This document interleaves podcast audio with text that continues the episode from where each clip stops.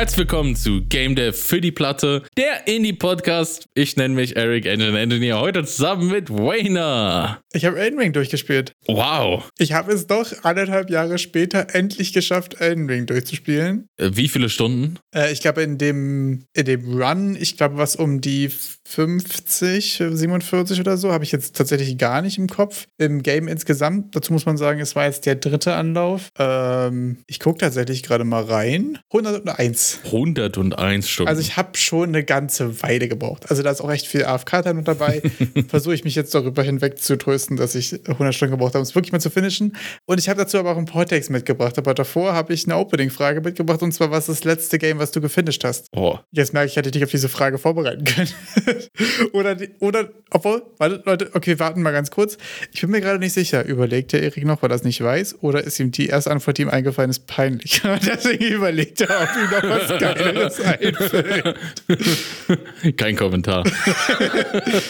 Du müsstest dich jetzt ganz langsam nach vorne lehnen an der Mikrofon und sagen, ich erinnere mich nicht. Ich erinnere mich nicht. Ich habe vergessen, was an diesem Tag passiert ist. War es doch Anime Waifu Island 2 oder was?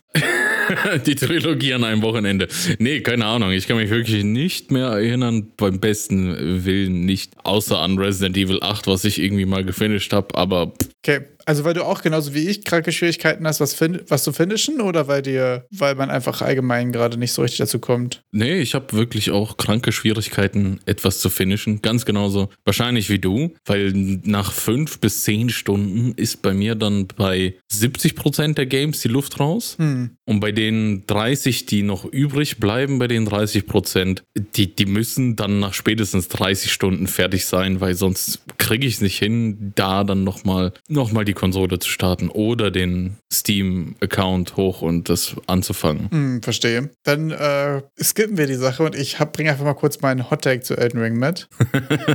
und zwar mein Hottag ist, dass Elden Ring ein Cozy Game ist.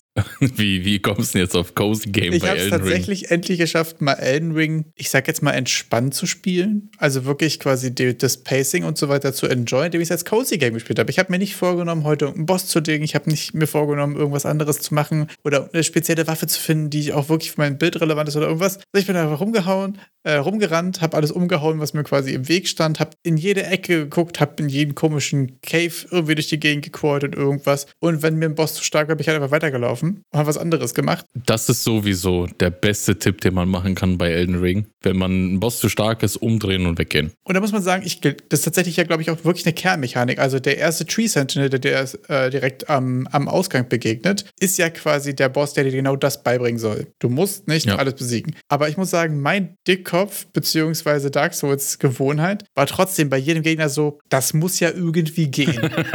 und ich habe trotzdem übrigens auch beim Start meines dritten Runs wieder versucht, am Anfang diesen Tree Sentinel zu machen, aber bestimmt fünfmal in dem verreckt, weil ich da einfach so, weil ich das Spiel einfach falsch gespielt habe. Und ich habe jetzt wirklich da, ich bin ganz gemütlich durch die Gegend geritten, habe tausend Sachen gefunden, die ich alle nicht brauche, habe irgendwelche Sachen gelevelt, habe sie dann doch wieder nicht benutzt und so. Und es hat echt gut funktioniert. Ich kann deshalb auch bei Elden Ring, bei den Stories nie die Leute verstehen, die in dieses Castle gekommen sind und für den ersten Boss da, wie hieß der? Margaret? Mo Morgoth? Margit, glaube ich, Mo- Morgoth irgendwie mehr als fünf Anläufe gebraucht haben. Weil der, das ist so klassisch der Boss, wo ich mir dann gedacht habe, bin einmal reingegangen, habe kein Damage gemacht und habe gesagt, ach komm, scheiß drauf. So viel zu exploren, weil dann bin ich wieder gekommen und dann war der so, ja, nach dem zweiten Versuch maximal down. Ja, ich habe beim ersten Run zwei Stunden gebraucht. Vielleicht waren es drei. Weil ich da noch nicht verstanden habe, wie man Elden Ring spielt. Und super interessant. Weil als Cozy Game hat es mega Bock gemacht. Und ich war vorher mal so, das ist so ein geiles Game, warum habe ich gerade keinen Spaß? Hm. Ja, weil ich es halt einfach nicht gespielt habe, wie es intended ist auch. Und ja, ist mir noch eine andere Sache aufgefallen, ähm, dass es eigentlich super interessant ist, sich Dark Souls 1 im Vergleich zu Elden Ring anzuschauen, weil es bei den meisten oder bei sehr vielen Designentscheidungen, wahrscheinlich könnte man Demon's Souls so mit reinrechnen, aber das kann ich nicht einschätzen, weil ich es nicht gespielt habe, äh, bei sehr vielen Designs, die irgendwie ja dafür gesorgt haben, dass Dark Souls so, so groß geworden ist, äh, sieht, wie quasi bei Elden Ring das in der x Iteration, ich sag jetzt mal in dem, in dem finalen Feinschliff quasi gelandet ist. Mhm. Also mein Beispiel dafür sind zum Beispiel ja diese ganzen Support- und Summoning-Systems und so, die ja schon so ein bisschen das sind, was man Dark Souls eigentlich einen Easy-Mode nennen könnte, wenn man sich eben andere Spieler oder NPCs oder so quasi dazu holen kann. Mhm. Und das wurde jetzt quasi über die, äh, über die Aschen, über die Asche, Aschen, Asch, Asche, Asch, Ashes, Mehrzahl von Aschen, Asch, Aschasen, sagen wir Aschasen, äh, Aschasen. gelöst, quasi, wo man verschiedene verschiedene finden kann, die verschiedene Vor- und Nachteile haben, die man auch leveln kann und so weiter und die deutlich zugänglicher sind. Also bei jedem, ich sag jetzt mal, mittelschweren Boss kannst du ja schon oder auch mittelschwerem normalen optionalen NPC, der einfach rumrennt und ein bisschen größer ist als die anderen, kannst du ja schon die Summons auch benutzen. Aber ich glaube, die sind bei Elden Ring auch wirklich nötig, weil da ist ja nicht so sichergestellt wie zum Beispiel bei Dark Souls, dass du so einigermaßen in linearen Ablauf hast. Weil bei Elden Ring durch die Open-World-Struktur wirst du schon die Ecken und Kanten einfach von der Schwierigkeit haben und dafür dann die Ashes reingeschmissen, um das so ein bisschen auszugleichen. Weil sobald du Probleme hast, wirklich richtig Probleme mit dem Boss, dann fängst du ja an, auch danach zu suchen, nach Mitteln und Wegen, wie du ihn besiegen kannst. Und dann kommt man auch relativ schnell auf die ganzen Aschesen, um die dann einzusetzen und für dich persönlich ein bisschen die Schwierigkeit runterzudrehen, wenn er dann echt zu hart ist. Ja, ich muss sagen, ich finde da echt die, auch die verschiedenen Astrologeser, je nachdem, was du denn für Sachen hast, ob die eben Range sind, ob die Melee sind, ob es mehrere sind und so weiter. Es gibt ja auch welche, die, äh, die quasi wiederkommen, wenn sie nicht gefinisht werden und so weiter. Ne? Also da gibt es ja schon auch einige Mechaniken, die ja doch eigentlich das Game deutlich zugänglicher machen. Also du hast ja doch, ist mir jetzt im Nachhinein auch aufgefallen bei Dark Souls und so weiter, ne, wo ja Schwierigkeitsgrade und äh, ja auch gerade so Zugänglichkeit ja immer so große Themen sind. Eigentlich gibt es schon einige Mechaniken, die das Game zugänglicher machen. Ja, solange du es halt halt nicht versuchst, nackig auf Level 1 durchzuzocken als No-Hit-Run. Solange wie man nicht den Naked Demon Keule auf Doom macht, quasi klar, genau. Man hatte ja sogar bei Dark Souls die Möglichkeit, bei dem Taurus, ist das der Taurus Demon auf der Brücke, der erste richtige Boss, da lag doch auch schon davor dieses äh, Blitzzeugs, damit die Waffe mehr Damage gegen den austeilt. Ja, genau, das ist quasi ja auch schon ähm, eine Zugänglichkeitsoption, die du über Grind erreichen kannst. Ne? Du kannst ja den kleinen Schlüssel grinden zum Anwesen Anwesen. Damit kannst du ins Anwesen rein und dort findest du zweimal äh, die Pine Resin, also die, äh, das Harz für, für Blitz, wogegen der Taurus Dämon natürlich auch noch gerade verwundbar ist. Obwohl das wieder eine Sache ist, ist es ja so ein bisschen Zugänglichkeit für, okay, du hast jetzt aber wirklich nur zwei Versuche, das wirklich zu nutzen. Ne? Also das sind, glaube ich, zwei oder fünf Pine Resin, die man findet, ist echt auch nicht viel. Ich glaube, die haben es mit dem Remaster nochmal erhöht vielleicht, weil ich kann mich an fünf erinnern. Es kann gut sein, dass es sogar fünf sind. Aber das kann auch sein, dass es so. Aber ja, wie du sagst, aber ich sag mal, ist es auch nicht so leicht. Ne? Es, man muss auch wissen, dass das jetzt auch was wert ist. Absolut. Ist es nicht so, ist es nicht so ein Modus gewechselt und so, so beliebig, sondern du hast es dir auch irgendwie erarbeitet. Absolut. Was das dann wieder auch genüsslich macht. Total. Ich finde es auch schön, weil es nicht ganz so obvious ist. Also sonst ist ja sehr häufig, wenn du sagst, okay, hier ist ein Raum, das sieht irgendwie gefährlich aus.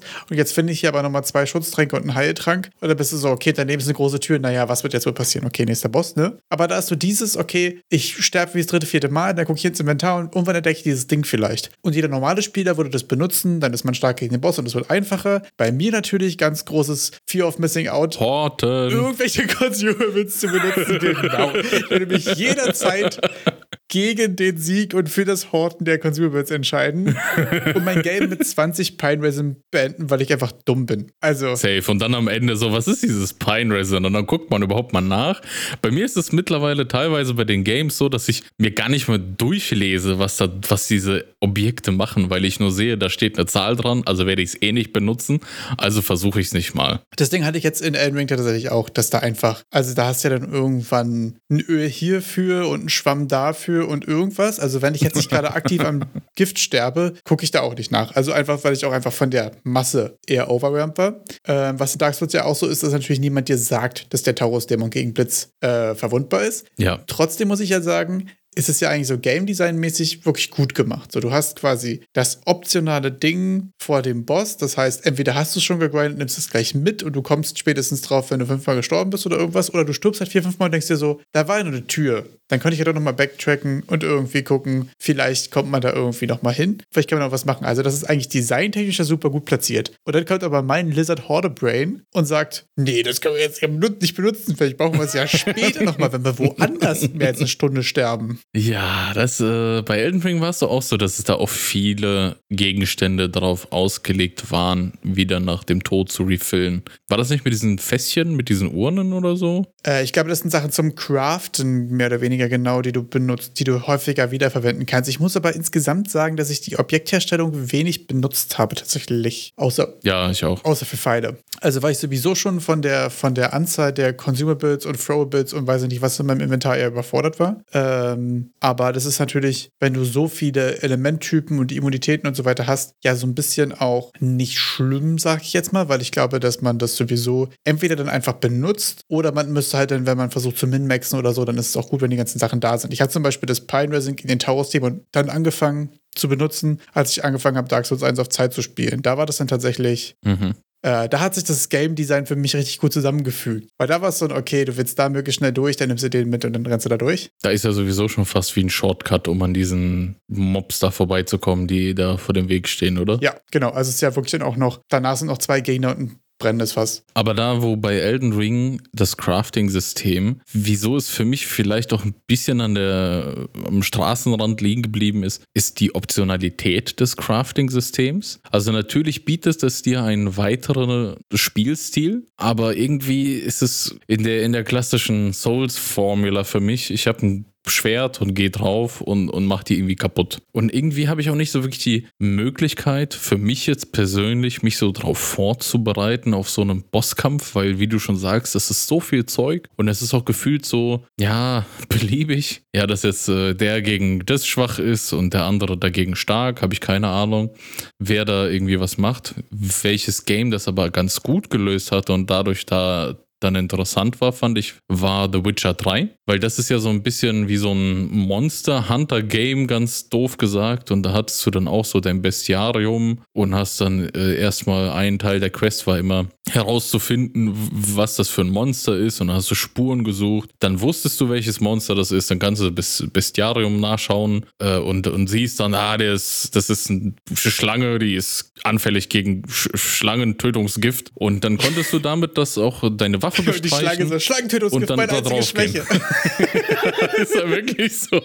Und dann, und dann war es okay. Und es gab halt auch irgendwie so, so fünf, sechs, glaube ich, Gifte oder zehn. Und dann war das auch so ganz klar, okay, wenn ich mehr Damage gegen einen Geist machen will und es ist halt irgendwie was Geistartiges, dann kannst du auch mal einfach drauf probieren und versuchen. Weil das ist dann so ein bisschen, ja, passt schon irgendwie. Aber so bei den Souls Games ist immer so, ah, okay, es ist ein Humanoide, der wird wahrscheinlich gegen Blitz, aber außer ist es dieser eine, der ist nicht gegen Blitz, der ist stark gegen Blitz und so, das ist viel zu kompliziert. Da muss ich auch ehrlich sagen, das ist eine Sache, die habe ich schon in den früheren Dark Souls-Teilen nicht benutzt und das finde ich, ähm, gipfelt für mich so ein bisschen in der Redundanz des Craftings in Elden Ring. Hottake von mir, das hätten sie einfach weglassen können. Also, ja weil es ja mit den anderen Game-Systemen nichts zu tun hat. Und für mich ist auch ehrlich gesagt so, dass ich in Elden Ring, in dem Run, in dem ich jetzt wirklich sehr viel Spaß hatte und mich das Game auch wirklich zu Ende gespielt habe, habe ich alle Mechaniken vermieden, die mich dazu bringen, Chrome zu öffnen statt Elden Ring. Ja. Weil das Crafting ist ja so, okay, ich hätte jetzt gerne einen Pfeil. Okay, ich kann jetzt einen Pfeil kaufen, aber ich brauche jetzt eigentlich einen Großpfeil. Wo kriege ich eigentlich Großpfeile her? Da muss ich googeln, wo ist der Typ, den ich umbringen muss, der das Rezeptbuch dafür droppt und wo sind die Leute, die ich danach farmen muss, um die Sachen dafür zu bekommen. Und dann google ich halt 20 Minuten, statt das Spiel zu spielen. Und das ist für mich gerade das, was nicht so gut funktioniert. Und da ist Witcher wirklich ein gutes Beispiel. Ich habe selbst nicht gespielt, aber von dem, was ich gesehen habe, ist es ja auch so, dass ab dem mittleren Schwierigkeitsgrad und vor allem auf den höheren Schwierigkeitsgraden das Narrativ, dass du ein Bestienjäger bist und die studierst und dann wissen musst, was ist gut gegen die und was machen die und so weiter, ja total in das Crafting und auch in die Vorbereitung auf den Kampf mit den Ölen und Giften und weiß ich nicht was für Kram, ja auch integriert ist. Und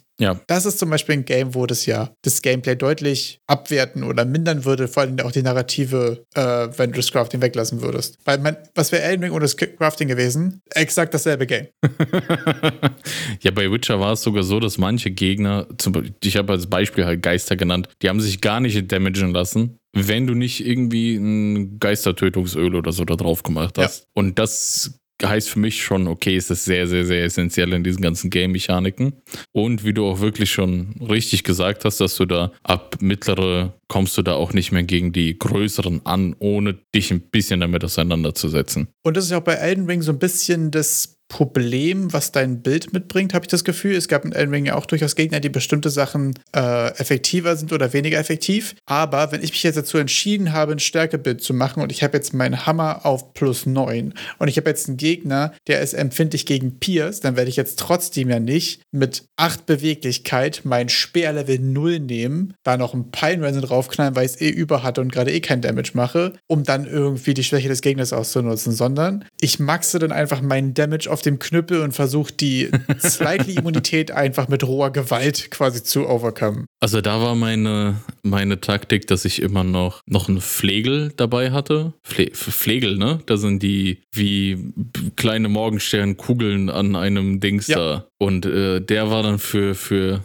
ja, für ich habe die verschiedenen Damage-Typen konntest du eigentlich immer abdecken, auch mit deinem gewünschten Stat. Okay. Und dann war noch die nächste Kombination, auf die man ein bisschen achten konnte, bezüglich irgendwie magischem Damage, dass das noch Fire Damage macht oder Blood Damage. Weil da konntest du ja diese Ashes, wie, wie heißt es, Achillesen austauschen ja. an den einzelnen Waffen. Und dadurch hatte ich immer das, also ich persönlich hatte das Gefühl, okay, ich habe meine Main Weapon, Ja. die habe ich auf Max, was ich gerade irgendwie auf die Reihe krieg. Und dann hatte ich meine Secondaries, die waren mindestens auf dem nächsten niedrigeren Tier, weil es fehlte ja immer die, die, die größte Version vom letzten, was du brauchst. Und da bin ich eigentlich ganz gut klargekommen. Aber du hast wirklich, okay, aber wie bist du darauf gekommen, wogegen die Gegner effektiv sind? Hast du einfach, hast du ausprobiert oder hast du das quasi aufgrund von Typen? Also Skelette sind ja zum Beispiel ein Klassiker, stumpfer Schaden. Ja, So, weil da ist kein stumpfer Fleisch. Schaden. You know? So Ja. Videospiellogik. Also meine Main war Katana. Ja. Und wenn ich mit der Katana wirklich nur Scheiß-Damage mache, dann, dann sterbe ich. Also entweder ich besiege den Boss und dann juckt's mich nicht. Aber wenn ich sterbe und es war Scheiß-Damage, dann versuche ich mal gerade die andere. Das finde ich so interessant, weil es in meinem Kopf überhaupt nicht stattgefunden hat. Wenn der Damage zu wenig war, dann dachte ich mir, ja, bin ich halt zu früh gestorben oder dann muss ich halt meine Waffe nochmal upgraden oder irgendwas. Ich hab's, ich hab, da komme ich mir gerade wieder ein bisschen doof vor. Ich glaube, ich habe das Spiel wieder auch dahingehend richtig gebrutforced. Also richtig dumm einfach. Also ich habe gegen, gegen eigentlich alle Gegner quasi immer meine Main-Waffe und meine Ja. Favorite Ashalonesa benutzt. Egal, was das für ein Typ war. Was das Maximum, was bei mir an Min-Maxen pro Boss rausgefunden ist, wenn ich sage, okay, da kommen Blitze, dann gucke ich mal, ob ich vielleicht ein Schild habe, was ein bisschen mehr gegen Blitze macht. So, das ist das, höchste der Okay, Gefühle. okay. Weil alles andere kann ich ja nicht, konnte ich irgendwie nie genau messen oder so. Ich hatte ja kein Bistarium, ich hatte irgendwie kein Feedback, ob irgendwas gerade effektiv ist oder nicht. Nie, nie habe ich meine Rüstung getauscht. Das war bei mir noch nie irgendwas. Ah, okay, Ich habe den Gegner immer eingeschätzt, Incoming Damage, Ja. ob ich den jetzt platt kriegen würde und Outgoing Damage nach der Waffe zu suchen. Okay. Und wenn da kein, kein also wenn Incoming Damage, wenn das irgendwie so ein Two-Hit-Kill war, Ja. dann ich so, ja, okay, tschüss. das ist wohl noch nichts für mich. Weil ich bin ja eh immer der, der erstmal auf HP levelt ohne Ende. Und dementsprechend, wenn der, wenn der Incoming Damage okay war, aber der Outgoing Damage halt zu klein, dann habe ich mal ein bisschen die Weapons durchgeswitcht und dann habe ich den eigentlich, weil ich habe halt echt gar keinen Bock, da ewig an diesem Gegner dran zu hängen. Also es ist so. Mein Gott, wenn das diese Steinviecher sind und du gehst mit der Katana dran, Alter, da zuppelst du dich doch kaputt. Dann dauert der Kampf doch eine halbe Stunde, selbst wenn das dein, dein richtiges äh, Le äh, Level ist. Ich finde es auch wieder ultra interessant, die Erkenntnis aus diesem Gespräch gerade, abgesehen davon, dass wir jetzt schon wieder viel zu lange bei Elden Ring Hatten wir aber lange nicht. Kann man sich auch mal gönnen. Finde ich auch, auch richtig und wichtig. Wir haben ja schließlich einen Podcast angefangen, damit wir schonungslos über Elden Ring und Dark Souls diskutieren können. Aber ich finde es wieder interessant, weil man sich ja denkt, okay, hier Design, dies, das und so. Jemand denkt sich ja was dabei. Und was die Leute machen, ist aber so unterschiedlich. Ja. Auch sehr interessant. Also wel- welche, welche der vielen Stellschrauben man nutzt, weil äh, ich fand ja auch noch, dass quasi insgesamt, ne, dass du Stats gegengrinden kannst und dass es doch auch mit, äh, mit Bögen und mit äh, Zauber und so weiter ja doch einige Ranged-Optionen gibt und so weiter, ist ja auch nochmal äh, ein deutlicher Schritt. Äh, Zugänglichkeitsoptionen, die man ja irgendwie implizit hat. Ich habe mal diese One-Kill-Zauber-Builds mit den richtigen Tränen. Boah, Alter, wenn man sich das anhört, was wir hier für Aschen, Tränen, dies, das, äh, egal. Mit den richtigen äh, Tears, Ja. wie war Tiercrystals? Tränenkristallen mit den richtigen gemacht. Und äh, ich fand es aber dann nicht so berauschend. Das war dieser, dieser Komet-Blast mit Ach so, dem. ja. Und dann gib ihm volle Pulle. Ja. Ich muss sagen, ich habe auch im zweiten, in meinem zweiten Run, den ich auch äh, nicht, erfolg, ganz erfolgreich nicht gefinisht habe, äh, einen Caster gespielt, habe auch gemerkt, dass es, ähm, es ist schon leichter, aber es ist nicht so der Playstyle, der mir bockt. Aber es ist schön, dass es als Option da ist, ehrlich gesagt. Das genieße ich ja in Dark Souls eigentlich sehr. Oder an, insgesamt an den FromSoft Games in die Richtung, ähm, dass da eine große äh, Variation der Playstyles ist. Ja, ich hatte das Midgame einfach ausprobiert, weil du kannst dort ja relativ entspannt respecken mit irgendwas, was du da findest. Ja, irgendwas, irgendwie, irgendwo geht das. Ich habe es nicht rausgefunden. Ich hätte es googeln müssen, weißt du? Deswegen habe ich es nicht gemacht. Nee, ich hatte ich es zufälligerweise in meinem Inventar, weil anscheinend gibt es irgendwelche Gegner, die sich random in irgendwelche anderen Gegner verwandeln. Und dann, wenn du die tötest, dann kriegst du diese Wiedergeburtskacke. Ah ja. Also ich habe Ich- mich meinem einfach einmal, da stand, da stand einfach so ein Dude rum, da stand so ein aus Zombie. Elden Ring, wo so steht Wiedergeburtskacke. Nein, nein, wirklich, wirklich. Ich kann mich nur dran Weil sie erinnern. Wiedergeburt zuständig ist.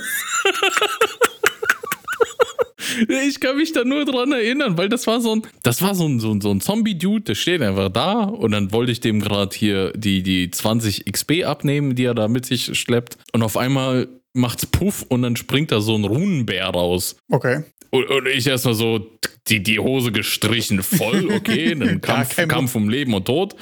Ich wollte diese XP einfach abholen und dann war es auf einmal so der richtige Kampf um Leben und Tod. Und dann habe ich ihn doch aber gelegt irgendwie und hat auf einmal so diese komischen Dinger da, was weiß ich, was das ist. Verrückt. So, so, so it's like. Sehr verrückt. Aber Elden Ring war ja das Game, das letztes Jahr Game of the Year gewonnen hat. Und wir nähern uns ja schon langsam dem Game of the Year dieses Jahr. Und da ist die Frage, es gibt ja äh, die aktuellen Nominierungen zu den Game Awards raus, sind raus. Und ich finde, die haben, abgesehen von der Frage, was wird Spiel des Jahres, eine viel interessantere Frage aufgemacht. Und zwar, was ist eigentlich genau Indie? Das ist, boah, das hat mir letztes Jahr, ist mir das bei den Game Awards schon ein bisschen auf den Sack gegangen, dass nicht Vampire Survivors gewonnen hat. Ich sag einfach direkt knallhart raus, was mich daran gestört hat. Weil ich kann mich noch, Wer hat denn gewonnen? ich glaube, dieses Katzenspiel. Stray? Ja, ich glaube, Stray war es. Also ich kann mich nur, also ich habe natürlich, habe ich, letztes Jahr habe ich mir die Game Awards reingezogen, live. Mir haben die Augen gebrannt, weil es mitten in der Nacht war.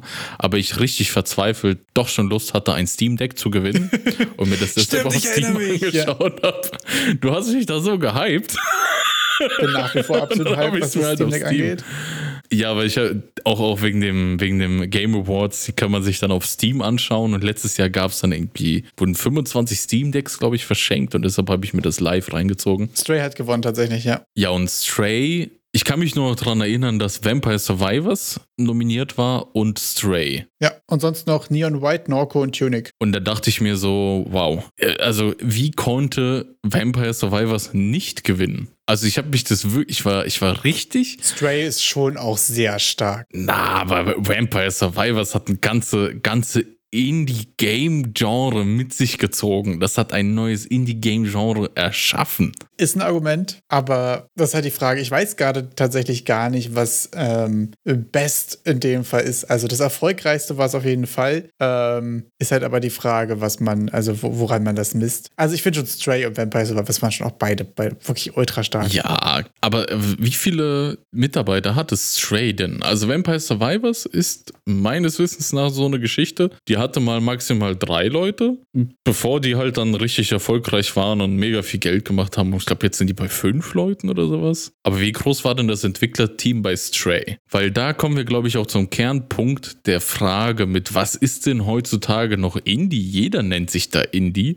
Aber ja, das sind ja gar keine Indie-Geschichten. Also so für mich persönlich nicht. Äh, Blue Trust Studios waren 18 Leute zum Release von Stray. Laut stray.fandom.com, by the way. Äh, genau, aber es ist eben genau, genau die Frage. Also, was ist überhaupt Indie? Ne? Also, dieses Jahr wurde so ein bisschen äh, darüber diskutiert, wie genau Indie definiert wird, weil diesmal auch Dave the Diver nominiert ist. Und Dave the Diver hat ja so mit dem Pixel-Look und mit dem, ähm, ja, insgesamt so ein bisschen mit dem Vibe schon auch den, den heftigen Indie viel, aber dabei ist es irgendwie ein Südkorea. Da ist gar nichts Indie bei Dave the Diver. Ja, also ich habe mal versucht rauszufinden, ähm, was das Budget so ungefähr ist und da wird nur estimated quasi based on den Credits und so weiter. Aber es sind wohl schon ja. irgendwie eher so in der Range von zwei bis fünf Millionen Budget. Und was ist Indie? Also ne, Independent unabhängig wovon, aber das ist schon sehr, sehr groß für einen Indie-Preis. Also, also, also Dave the Diver, das waren ja was, so 30 Leute habe ich nachgelesen auf Wikipedia. 30 Entwickler. In der Summe dann irgendwie 100 Entwickler. Leute oder irgendwas mit Test-Departments und weiß ich nicht was, äh, weil die ja von einem relativ großen Mutterkonzern gefundet wurden. Das Unternehmen gehört ja dann auch zu Nexon. Also die, die Dave the Diver gemacht haben, gehört zu Nexon, was ein großer südkoreanischer Game Developer ist. Die haben da, also da ist Manpower, das ist da. Also das Einzige, was da Indie dran ist, ist halt irgendwie die visuelle Erscheinung. Because des Pixels. Tatsächlich, ja. Because Pixels, ja. Und sonst also nach, nach meiner kleinen Recherche, dass du das im Vorhinein hast du natürlich gesagt, hier Erik, äh, wir wollen mal ein bisschen über, über die Frage reden, was ist denn noch Indie? Ja. Habe ich auch mal gegoogelt und nach der Wikipedia-Definition gesucht. Und Indie an sich sollte ja irgendwann mal bedeuten, auch unabhängig von irgendwelchen Publishern. Das wäre nämlich tatsächlich auch meine ursprüngliche Definition irgendwie gewesen. Ich habe das Gefühl, äh, also es ist vielleicht auch ein bisschen naiv oder so, aber wer irgendwie ein Publisher hat, hat es ja irgendwie schon geschafft so. Also der hat ja irgendwie Funding quasi. Das ist ja dann so ein, okay, meistens fandet ja ein Publisher in einem Kontext, wo man dann ja die, davon ja auch abhängig ist. Und dann ist man ja nicht mehr independent so ja. von der G Grund Grunddefinition. Jetzt ist die Frage, wie viele Leute schaffen das komplett aus Eigenkapital oder aus, ich habe echt nichts Besseres zu tun, ein Game zu machen, ist ja wahrscheinlich auch eher naiv und ein bisschen unrealistisch. Ist halt eine wirklich schwierige Frage. Und dazu muss ich mal ganz kurz einen kleinen, einen, kleinen, einen kleinen Tweet ganz zitieren, klein. der einfach so unfassbar schön on point ist. Und zwar unter der Diskussion von Arthurs Post, äh, den wir euch mal auch in die Beschreibung packen hat jemand von äh, at Repunk Game geschrieben. They call themselves Indie. Let's take the fire to them. From now on, I will call myself Triple A Solo Dev. Alone, amazing and overly ambitious. und da finde ich, muss ich sagen, so Triple A Solo Dev für Alone, amazing and overly ambitious fühle ich sehr. Ich finde, da, da sehe ich mich. Ab, ab morgen sind wir der Triple A Podcast, oder? naja, wir sind ja der, der Duo Triple A. Ja, jetzt wieder DAA, das war auch nicht wieder der Da-Podcast, aber. Der Da-Podcast. Ich finde schon, also so entwicklertechnisch haben wir es ja erfolgreich geschafft, noch nicht irgendwo zu kollaborieren, außer für ein, äh, für ein Game Jam. Besser als nix, sage ich Und mal. Bis dahin ne? finde ich AAA Solo Dev schon, schon sehr funny. Also ich finde, ich glaube, Indie hat sich so ein bisschen in der, der Wahrnehmung zumindest was Indie-Games anbetrifft, auch so gewandelt. Ich glaube, anfangs war es auch das, was mit diesem Indie-Gedanken zusammenhängt, also eher dieser strukturelle Begriff, dass das, dass das jetzt wahrscheinlich von maximal fünf Entwicklern irgendwie zusammengekloppt wurde und dann rausgeht und die irgendwie außer Brot und Wasser nichts gesehen haben seit acht Monaten, zu mehr, dass das dann assoziiert wurde von den Spielern mit dem mit dem visuellen Erscheinungsbild, mit dem Indie, weil Pixel. Und jetzt wird so gefühlt echt nur noch Indie, weil Pixel benutzt. Und dann endet das auch so, dass Dave the Diver als Indie-Game nominiert wird. Genau, also die äh, Game Awards-Definition ist ja hier auch, ne? For Outstanding Creative and Technical Achievement in a Game Made Outside Traditional Publisher System. Ähm, aber was ist jetzt das Traditional Publisher System? Ne? Ist es, wenn man einen großen Konzern darüber hat, ist es ja schon irgendwie eher trad traditional? Ja, also ich das finde, die hätten da jetzt nichts zu suchen. Genau. Also ganz ehrlich. Ich glaube halt, dass es mittlerweile auch einfach viel ein Marketing-Term ist, ne? Und dafür steht mit, okay, ist jetzt nicht das nächste ja. Call of Duty, sondern es ist mal wieder was Cooles. Ähm, das ist, glaube ja, ich, so. Ja, weißt du, Indie ist. Hier ist keiner jetzt auf irgendwie Kommerz, sondern wir wollen hier was echt Geiles rausbringen. Mm. Ja, also ich merke es ja auch bei mir zum Beispiel ja auch Indie-Game deutlich positiver konnotiert mittlerweile als AAA. Also bei AAA hat man das Gefühl, das kostet 60 Euro und verursacht einen Shitstorm. Und bei Indie hat man das Gefühl, es kostet 8 Euro und du hast 200 Stunden Spaß. Das ist ja eigentlich schon so gerade das, habe ich jeweils das Gefühl, in meiner Bubble und in meiner eigenen Wahrnehmung quasi so ein bisschen die, äh, der aktuelle Stand von, von der Außenwirkung viel. Aber es ist halt auch schwierig, weil äh, genau die Diskussion, die eben auch Arthur mit seinem Tweet irgendwie aufgemacht hat, dass wenn Dave the Diver Indie ist und ich auch, ist es natürlich ein Vergleich, in dem ich mhm dermaßen reinscheiße. Also da habe ich ja nur gar keine Chance, ja. irgendwie quasi noch was zu produzieren, was outstanding ist. Ähm, wenn man dann doch wieder nicht mehr mehr sagen kann, ich bin Indie und konkurriere quasi in einem anderen Space als hier AAA mit Millionen, sondern in dem eigenen Pool hast du dann auch wieder so einen riesigen Fisch. Also das ist ja, ja. Schwierig. Das, das, deshalb bin ich dann noch angefressener wegen letztem Jahr Vampire Survivors und Stray. Also Stray und Vampire Survivors ist auch von,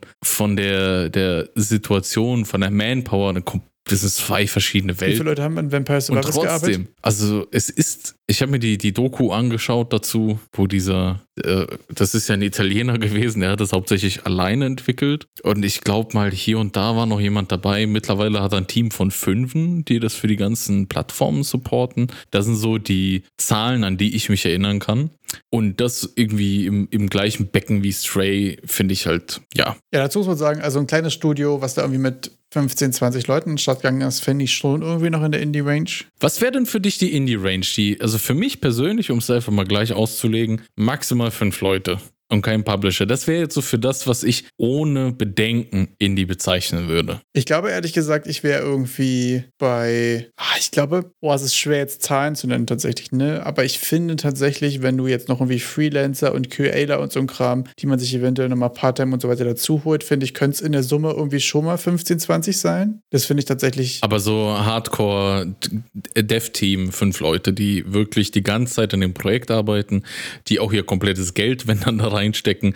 Und wenn dann mal ein Out, irgendwas geoutsourced wird, ich zähle die jetzt nicht rein. Wenn das mal ein bisschen, so ein bisschen atmet, dadurch äh, die Zahl genau. ein bisschen mal hochgeht und runter. Aber so fünf Leute, so von Anfang an, haben sich getroffen, haben sich verabredet, das Ding durchzuziehen und ziehen es bis zum Ende durch und dann wird mal was geoutsourced. Ja, aber das ist so für mich die, die Grenze. Genau, ich glaube auch wirklich, also Leute zu zählen, ne, 20 Leute, die halb, halbtags daran arbeiten, ist ja was anderes als fünf Leute, die es Fulltime machen und so weiter. Ich glaube, du, ich weiß nicht, ob man es vielleicht am Budget irgendwie festmachen könnte. Was kosten fünf Leute über drei Jahre Vollzeit? Also ungefähr rechnet man ja so, was, was hatte äh, Dings auf den German Dev Days gesagt, so 50.000 pro Kopf ungefähr. Weiß ich nicht, so 50.000 bis 80.000 pro Kopf, sagen wir mal. Also was du den Leuten bezahlst, rechnest du ungefähr mal 1,3, 1,4, dann hast du so ungefähr die Kosten raus, ne? Wenn wir es mal grob überschlagen, machen wir jetzt hier mal, wir machen jetzt hier mal eine Beispielrechnung. Ich sag mal 10 Leute und wir rechnen mal 60k pro Kopf. Wir rechnen mal für, wie lange arbeitet man an einem Indie-Game? Lass es ein Jahr sein. Dann ist das ja schon ein Budget von 1,2 Millionen. Ja, und das ist für, ich finde, das, das wird wahrscheinlich nicht mehr ohne Publisher tragbar sein. Ja, voll. Also das geht das ist halt nicht. Eben die und dann ist, bist du auch nicht mehr so in dieser Hardcore-Definition, auch kein Indie mehr. Aber das ist auch die nächste Frage. So ist schon, sobald ein Publisher dabei ist, sobald jemand äh, Geld dazu gibt, der wieder was davon hat, ähm, ist das dann schon nicht mehr Indie? Ja, ich habe das Gefühl, dass auch durch einen Publisher stehen dann auch schon wieder irgendwelche sehr, sehr konkreten wirtschaftlichen Erwartungen dahinter. Ja, es ist schon Einfluss, meinst Die du? ein bisschen diesen Indie-Gedanken schon. Es ist dann nicht mehr ganz fresh. Also für mich ist, vielleicht bin ich doch zu romantisch an dieser ganzen Indie-Definition, aber ich habe so das Gefühl, dass man auch einfach mal irgendwas macht. Auch, ja gut, dann wird das Spiel halt mal scheiße, aber man hat es ausprobiert und kann das als Exempel für andere statuieren und sagen, hey, so wie ich es gemacht habe, ist halt nicht so gut. Oder es wird halt was super Cooles bei rauskommen. Weil ich rechne so mit, mit fünf Leuten und ich rechne dann auch eher so mit 30.000 pro Kopf, weil man sich das auch einfach so. Äh, du meinst, du wirst Indie nicht musst du quasi auch marktübliches. du, nein, du wirst. ja, aber du wirst einfach nicht marktübliches Gehalt bekommen. Also mit der Game Dev-Geschichte. Nach deiner Definition sind die ganzen Games Indie, die nichts werden. Also die ja nicht rauskommen, glaube ich. Weißt du, also dann die machen, die Games, die nicht rauskommen und nichts werden, machen einen Großteil davon aus, ja. So, also ich habe das Gefühl, das ist schon fast äh, zu, zu, zu restriktiv, dass sich dann, also, weil, stell dir mal vor, jetzt hast du hier acht Leute zusammenklamüsert und hast einen Publisher, der dir jetzt zwei Jahre bezahlt und du machst dich kaputt und dann bist du laut Erik-Definition aber AAA. Also das ist. Das habe ich auch nicht behauptet. Nee, aber auf jeden Fall das nicht ich nie Indie. Behauptet. Also du bist ja schon was zu krass. Das ist auch schwierig. Es ist, ja, es ist auch nicht ja. leicht zu definieren. Also ich habe das Gefühl, irgendwo bei zwei, drei Millionen Budget quasi, jetzt nur in was Leute an Arbeitszeit investieren und so weiter, ist es einfach nicht mehr Indie und vor allem halt nicht mit, äh, mit der Marketing-Power von großen Unternehmen, die dahinter hängen. Ähm, also, weil, ne, wenn da einfach 20 Leute, ich weiß nicht, wie es bei Dave Diver jetzt genau waren, aber wenn du jetzt da, weiß ich nicht, 20, 30 Leute hast, die da Marketing hintermachen und so, dann ist es irgendwie fühlt es sich nicht Indie an. Genau, ich habe, ich glaube, wieso ich fünf gewählt habe, weil das eine Teamstärke ist, wo ich mir vorstellen kann, dass das einfach irgendwelche Leute sind, die sich zusammengefunden haben und jetzt ohne Geld auch daran arbeiten werden und dann würden und einfach ihre, ihren Gehalt in, ich sag mal, in Shares da in Beteiligung rausziehen und jetzt kein Geld im Vorhinein, äh, Vorhinein haben wollen. Aber wenn du über solche Teams sprichst von 10 bis 20 Leuten, die werden sich auch nicht mehr beteiligen, ohne halt Gehalt zu sehen. Und dann wird dieses, dieses, wird das ja, ja so. Dass man nur Indie ist und cool, wenn man kein Geld haben will, finde ich auch unnötiges Gatekeeping, ehrlich gesagt. Das fühle ich nicht. Ja, aber die Kohle muss irgendwo herkommen. Ja, absolut. ich sag nicht, dass das, dass das ein Widerspruch also, an sich ist. Also vielleicht findet man ja irgendeinen einen, äh, Millionär, der bereit ist, mal irgendwas zu sponsern und dafür das Team dann irgendwie sponsert und dann, dass das irgendwie so komisch läuft, so an der Seite vorbei. Aber das ist, glaube ich, nicht der Standardfall. Es ist wirklich schwierig, ja. Ich finde es auch interessant, äh, dass die Game Awards bei, es gibt das Best Independent Game. Es gab letztes Jahr doch auch äh, Best Indie Debüt, da war das doch noch anders, oder? Ist es jetzt auch so? Haben sie die umbenannt? Debüt habe ich auch gesehen. Nee, Best Debüt Indie Game ist eine andere Kategorie. Interessant, okay. Ja, aber das sind auch quasi die gleichen Spiele drin, oder? Ähm, Dave for Diver ist nicht dabei. Dafür ist Pizza Tower dabei.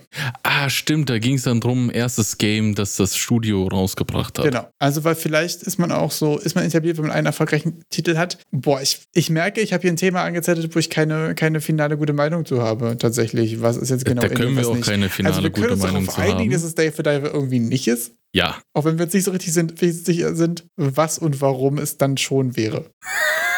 ja, das ist, ich finde auch nicht, dass bei Dave the Diver, dass das irgendwie so eine, das ist nicht irgendwie so eine Fassdiskussion. Da müssen wir nicht um Haarspalt 3 machen. Nee, da uns, das, ist, das ist so weit weg von den anderen Ja. Sachen, wo wir gerade drüber diskutieren, dass das so, wir sind uns da einig, glaube ich, dass Dave the Diver da irgendwie nicht dazugehört und bei den anderen können wir diskutieren. ja, ist sehr interessant. Äh, es gab noch andere News diese Woche. Und zwar ja war die Unity Unite. Und es gab die Einheitlichkeit vereint, oder wie? Habe mir auch verschiedene Variationen dieses Jokes hier aufgeschrieben. Die Vereinigung Vereinheitlichkeit habe ich auch oder gemeinsam vergemeinsamen. Ja, und das habe ich auch hier die allgemeine Vergemeinung, aber das war dann schon irgendwie so ein bisschen, ja, ich bin abgedriftet. Was soll ich sagen? Ich habe das hier 30 Sekunden davor vorbereitet, Leute, was soll ich sagen?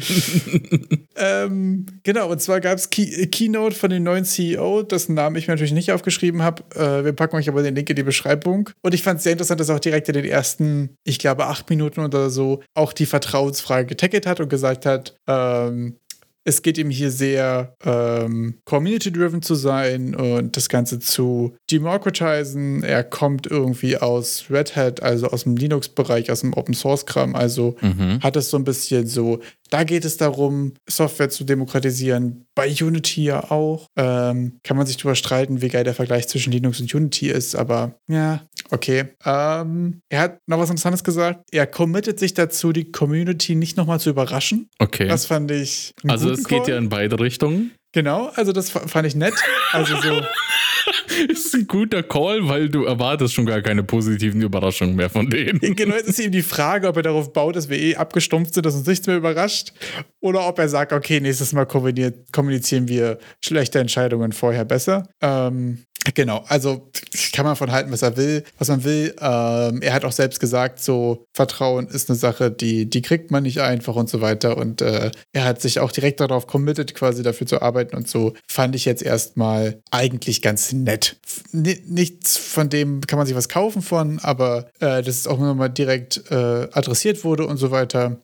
Fand ich erstmal ganz nett. Dann haben wir natürlich eine klassische Sache, die wir im Tech-Space überall immer brauchen: die Veränderung des Naming-Schemes. Endlich. Nachdem wir Oh. Unity 5 vor weiß ich nicht wie lange abgedankt haben und gegen Versionen benannt nach Jahreszahlen haben, äh, wo aktuell ja der LTS und das, was man jetzt gerade eigentlich per Default benutzen sollte wegen Long-Term-Support und Stabilität und so weiter, 2022 ist, ist ja 2023 quasi die Beta-Version. Es wurde auch schon häufiger kritisiert, das meinte Cold Monkey in seinem Video dazu auch, ähm, dass man ja sonst eher auf jetzt 23 reinstarten würde, wenn man sich besser weiß und dann mehr oder weniger in einer Alpha-Beta-Version landet. Muss ich sagen, habe ich keine große Meinung zu.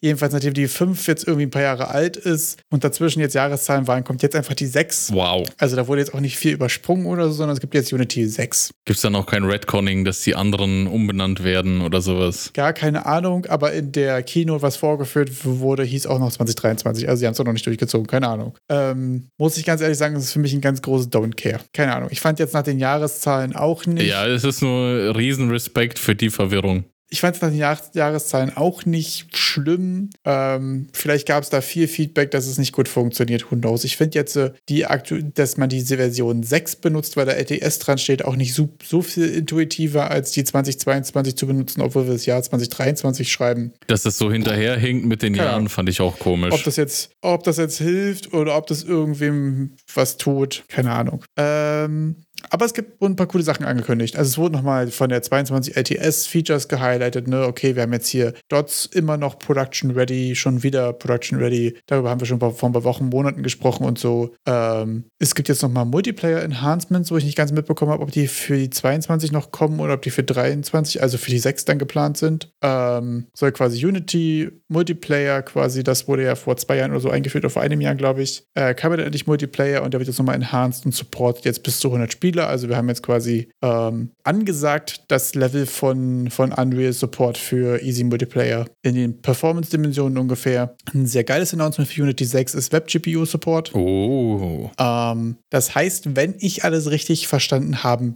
sollte, heißt das Shader Graph und VFX Graph für Webbuilds funktionieren. Das wäre natürlich huge, weil mit dem alten Partikelsystem zu arbeiten ist super painful und super ätzend. Gar keinen Bock drauf. Das neue Partikelsystem mit VFX Graph und so ist schon deutlich geiler. Man muss dazu sagen, wenn ihr euch noch an äh, Good Old Cascade vor, vor Niagara in Unreal äh, erinnert, es ist genau dasselbe. Genauso ätzend wie Cascade war, war auch das alte in Unity und genauso nice und zugänglich wie Niagara ist jetzt auch VFX Graph. Die sehen tatsächlich einfach super ähnlich aus. Ähm, es wurde Unity Cloud eingeführt, das ist jetzt auch direkt Teil der Pro und Enterprise Subscription. Das ist so Cloud Services für Asset Manager, DevOps und Team Administration und all so ein Kram. Ähm, sind viele Sachen für größere Firmen. Kann spannend für euch sein oder auch nicht, keine Ahnung. Das wirklich Interessante waren noch die neuen AI-Tools. Und zwar ist ja Muse und Centis. Centis, quasi die beiden, ähm, ich sage jetzt mal, großen Themen, was so Unity und AI-Tools angeht. Ähm, Centis ist quasi die Integration für Large Language Models in die Runtime.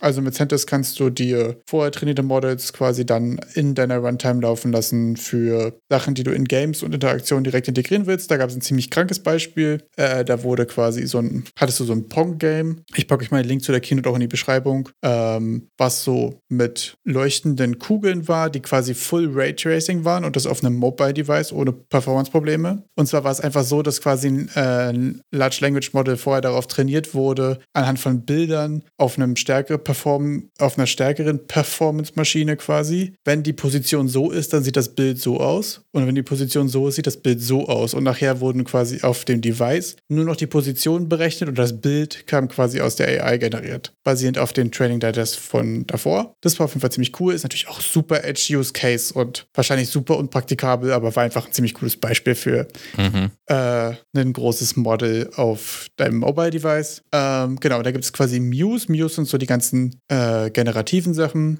Also es gibt ja den Muse Chat, der war jetzt auch schon in der Beta drin, den haben wir schon mal benutzt, da habe ich schon mal gesagt, das, das beste GPT, wenn GPT gerade offline ist, ist es tatsächlich, der Muse Chat ist einfach ChatGPT, was die, ähm, die aktuelle Unity-Doku und so ein Kram einfach schon drin hat und dafür nicht erst äh, Bing benutzen muss. Äh, das heißt, gerade wenn man jetzt die aktuelle Doku haben wollte und so weiter und sonst nur GPT, die Free-Version und auf der 3.5er, die an, endet ja irgendwie 2021, glaube ich, oder 2022. Das heißt, da ist nicht der neueste Kram drin, da wäre Muse Chat auch noch ganz nett. Äh, und dann ein paar neue Sachen, äh, die auch in Editor sind, die fand ich ziemlich cool. Ähm, da gibt es nämlich dann einmal eine Generative AI für Texturen, äh, für Sprites und auch für Level Mockups. Und das gerade für Level Mockups fand ich zum Beispiel ziemlich cool. Also es ist so, okay, mach mir mal hier eine Stage, mach mir mal ein Tree und irgendwas. Und es generiert quasi dann direkt 3D-Environment. Und es soll auch in einem kooperativen Kontext mit mehreren Leuten gleichzeitig funktionieren. Das klingt cool. Das klang tatsächlich ziemlich witzig. Äh, kann ich mir in der Kombination tatsächlich auch ganz gut vorstellen. Wenn du quasi einen groben Level-Mockup und äh, die Textures dafür fürs Prototyping direkt machen kannst, das ist schon ziemlich cool. Da hätte ich mir Bock drauf. Insgesamt gibt es das Ganze. Boah, da hätte ich richtig Bock drauf. Da, da sehe ich schon irgendwie so ein Community-Event. Einer von uns beiden geht auf Twitch und dann äh, die Prompts von den äh, Zuschauern da reinknüppeln. Das muss ich sowieso sagen. Also insgesamt finde ich Generative AI, die quasi Editor läuft,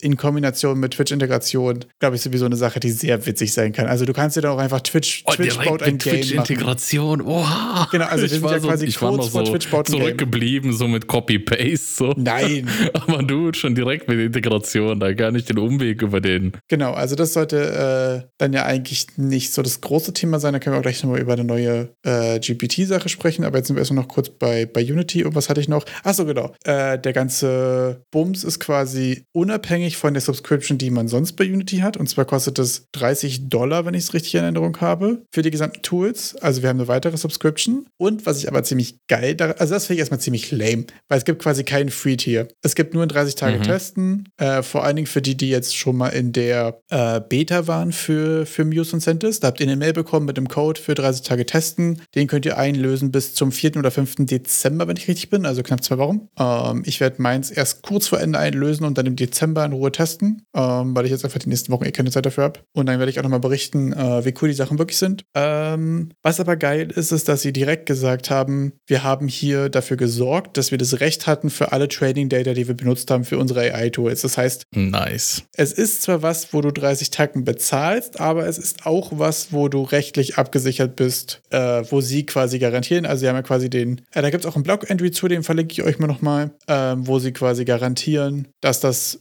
legitime Daten sind, die da verwendet wurden. Und das finde ich gerade bei den 3D-Models noch sehr interessant. Wo kommen die her? Ähm, aber das ist natürlich eine Sache, die ziemlich stark ist, gerade für, ähm, für den Games-Kontext und für Steam-Fragen und so weiter. Dass du nachher sagen kannst, okay, wenn ich das hier mit Unity-Kram generiert habe, dann muss Steam tatsächlich da nicht viel prüfen, sondern sagt so, ja, okay, wenn die sagen, das ist cool, dann ist es cool. Weil ich habe das Gefühl, das sind die Art von Vertrauensketten, die man jetzt für den ganzen AI-Generated Content einfach aufbauen wird und aufbauen muss Mhm. dass es einfach Sachen gibt, die dir garantieren, okay, das. Oder du wirst es so machen, okay, ich habe wirklich alles selbst trainiert, aber wer hat schon die Möglichkeiten gerade für, für, für Indie, kleinere Dimensionen, Mhm. quasi alles Daten selbst zu sammeln, selbst zu trainieren und so weiter. Das ist ja bedingt realistisch. Ähm, kommt natürlich auch sehr aufs Thema drauf an. Fand ich aber sehr interessant. Auch das wirklich, dass sie gesagt haben, okay, ab dem Punkt, wo wir Geld dafür nehmen, garantieren wir auch, dass ihr das auch, dass es auch legit ist. Das finde ich ziemlich stark. Das finde ich mir wichtig. Finde ich auch sehr stark. Das wäre was bei ChatGPT eher nicht so ist. Genau. Das ist ja bei ChatGPT und auch bei Dolly nicht so richtig geklärt, oder? Als ich das letzte Mal ChatGPT gefragt habe, haben sie gesagt, hier, guck mal nach. Und das war so, ja, wir garantieren für gar nichts. Ja, aber please give me your money. Ja, und das ist für, für einen anderen Service, der ja auch äh, 25 Euro kostet ungefähr oder 22 oder so, ähm,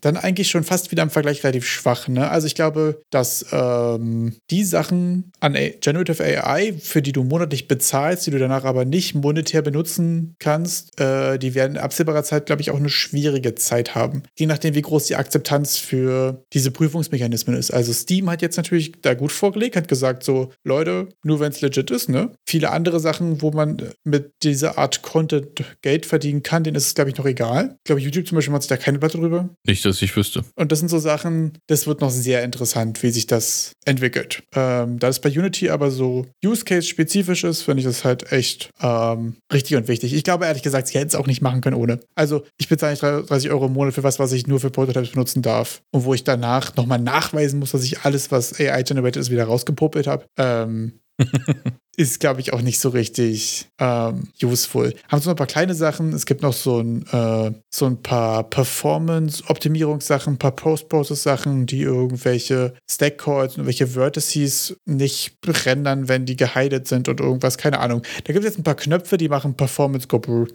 Perfekt. Habe ich äh, ehrlich gesagt nur überflogen. Ich habe jetzt nicht nochmal weiter reingeguckt. Äh, könnt ihr euch nochmal in Ruhe geben. Eh nie Performance-Probleme gehabt. ja. Wer kein Game fertig kriegt, ich habe keine Art.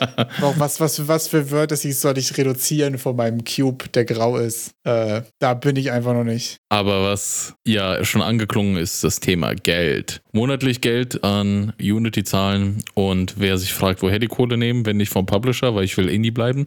Es ist jetzt wieder Kohle im Games-Förderungsprogramm. Geil. Wichtig. Da hat jetzt, da wurden jetzt, es wird gemunkelt, es werden 100 Millionen klargemacht Sehr stark. über die nächsten drei Jahre. So dass der, der Pot, der schon leer genuckelt ist, mal wieder ein bisschen aufgefüllt wird. Jo, 2024 soll es nochmal, also die wollen diese 100 Millionen wirklich über die drei Jahre derzeit strecken, so wie ich es verstanden habe. Für 2024 gibt es dann also wieder 33,3 Millionen Euro extra in dem Pot. Das heißt, die Hunger Games sind wieder eröffnet. Kritzelt eure Projektmappen zusammen.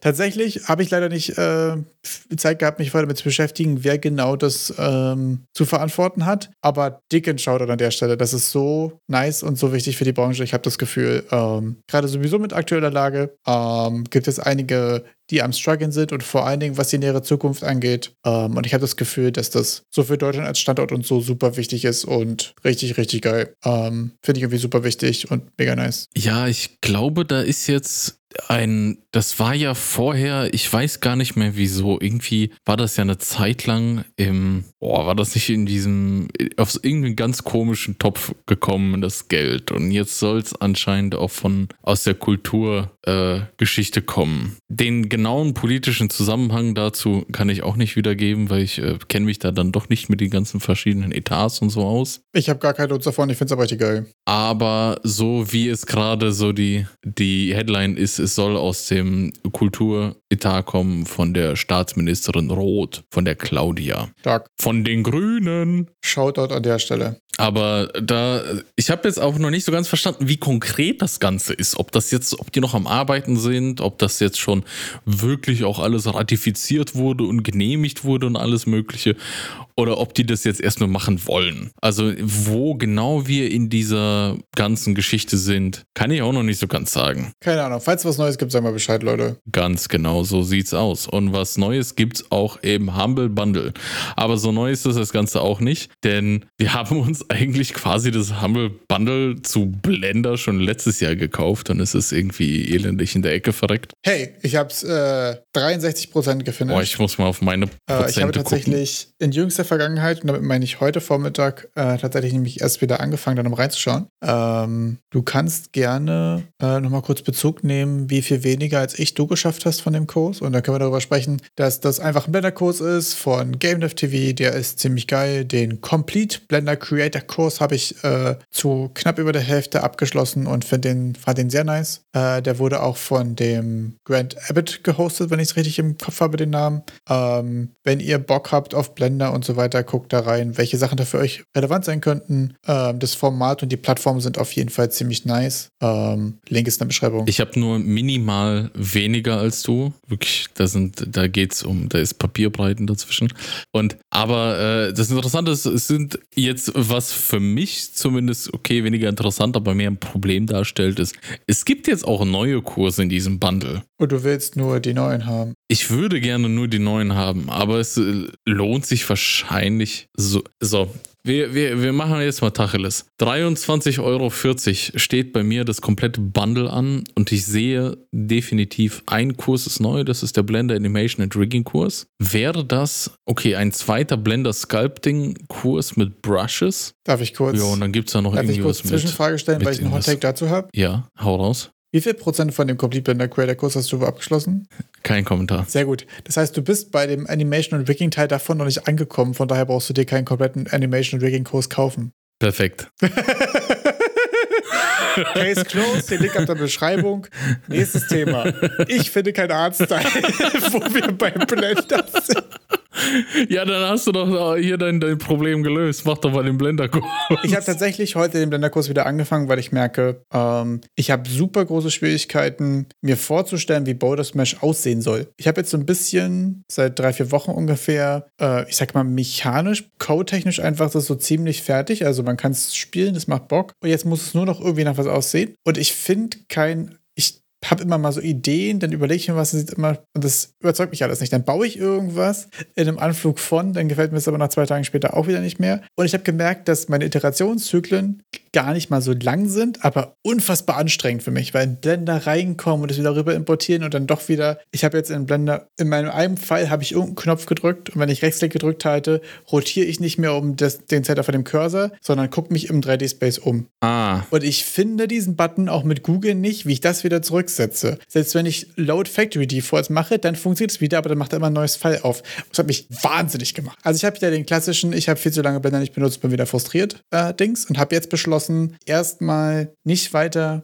zu versuchen, den richtigen Arzt dafür Border Smash zu finden, sondern erstmal wieder zu versuchen, ein bisschen Good in Blender zu zocken. Beim Arztteil würde ich echt dir als Empfehlung vielleicht geben, statt Blender, hol dir mal ein Bleistift und ein Blatt Papier und egal wie hässlich das aussieht, aber versuchst ja aufzumalen. Habe ich versucht. Bist du halt viel, viel schneller. Hab mich auch nicht zufriedengestellt. oh, oh. Ist es an dem Punkt gescheitert, dass du nicht mal ansatzweise das aufs Papier gekriegt hast, was du dir vorgestellt hast? Oder? Ja, also ich starte immer, dass ich eine Stage mache, die irgendwie aussieht wie ein Hexagon und was so ungefähr eine mhm. orthogonale Kamera hat mit einem ungefähr 60 Grad Winkel drauf, weil das habe ich übrigens gemacht. Äh, bevor ich jetzt auf der Suche mhm. weiter nach einem Artzeigern bin, habe ich mir angeguckt, wie meine Kamera aussehen wird, sodass das Game Gameplay sich am geilsten äh, anfühlt. Und ich bin noch nicht ganz mhm. sicher, ob ich perspektivisch oder orthogonal mache, aber es wird so ungefähr eine runde oder hexagonförmige Stage oder Octagon vielleicht. Und die ist halt so ungefähr in einem Winkel von, von 60 Grad, was bei orthogonal irgendwie so, äh, da ist ja die Size quasi das so, aber ja, Verhältnismäßigkeiten zwischen wie klein ist mein Spieler denn und so. Also ich habe quasi eine Perspektive und eine statische Kamera und so, die ist quasi fertig und so macht es Bock. Und das ist jetzt quasi meine Ausgangslage. Ähm, genau, und dabei habe ich mir was Neues entdeckt, beziehungsweise da habe ich jetzt den ersten Use Case für was Neues entdeckt, was es jetzt nämlich auch noch gibt. Und zwar gibt es bei GPT Plus äh, ein neues Feature, was jetzt quasi in der, äh, in der Vorversion zur Verfügung steht. Und zwar sind es GPTs. Warum es da keinen besseren Namen für gibt. In ChatGPT kannst du jetzt GPTs erstellen. Also das sind sozusagen mhm ja, wie so eine Art Persona, einfach quasi eine Custom GPT-Chat-Version, die für bestimmte Use Cases sein soll. Ähm, und da habe ich mir überlegt, wie geil wäre das eigentlich, sich ein GPT zu schreiben, der dir hilft, eine Arztzeit zu finden. Und das ist mein nächstes Projekt. also statt den Arztteil zu suchen. Baue ich mir eine Maschine, die der Arztteil generiert, genau. Weil ich, ich muss aber auch ehrlich sagen, ich hatte vorhin den Gedanken. Also ich habe den gesamten Vormittag, es ist heute Sonntagabend, ich habe den gesamten Vormittag im Blender verbracht und ich habe ähm, erst quasi so mit Dolly quasi mir was, ein paar Sachen generiert, was mir am besten gefeiert hat, versuche ich gerade nachzubauen im Blender. Und es sieht auch ganz funny aus, aber ich habe festgestellt, dass da jetzt noch viel Lighting und Post-Process, dass es dann auch wirklich gut ist und so weiter. Und das ist jetzt bei, für mich noch der nächste Schritt. Und dann ist mir aber aufgefallen, dass ich mir wirklich sehr, sehr lange nicht gegönnt habe, mich so richtig dumm in irgendein Rabbit Hole zu, zu verrennen und immer irgendwas zu machen, was völlig sinnlos gerade ist für mein Projekt. Ich habe jetzt wirklich, wenn ich in dem letzten halben Jahr was gemacht habe an, an Hobbyprojekten, war es immer straight up für dieses Projekt und nicht irgendwas anderes. Und ich hatte jetzt diese GPTs entdeckt und fand das sowieso ein ziemlich cooles Thema und habe mir selbst dafür Absolution erteilt, richtig abzudriften. und mal richtig ein ganz klassisches Side-Project. Das ist wahrscheinlich viel mehr meiner Freizeit der nächsten drei bis vier Wochen oder Rest des Jahres fressen, als ich möchte. Es wird absolut keinen Outcome produzieren, außer dass ich hier im Podcast darüber sprechen kann, dass ich lustige Kacke gebaut habe, die mir gar nichts bringt. Und das ist jetzt mein Plan. Ich liebe diesen Plan. Seht in der Folge 80 nächste Woche, wie dieser Plan mit Side-Tracking und super coolen GPT-Personas, die euch Arztteil suchen sollen. Ihr, nächste Woche seht ihr, wie das hier alles abläuft. Denn nächste Woche sind wir wieder da und werden von unseren Side-Tracking-Projects erzählen. Und äh, Peace out. Ciao. Der Sidetracking Podcast. Over and out.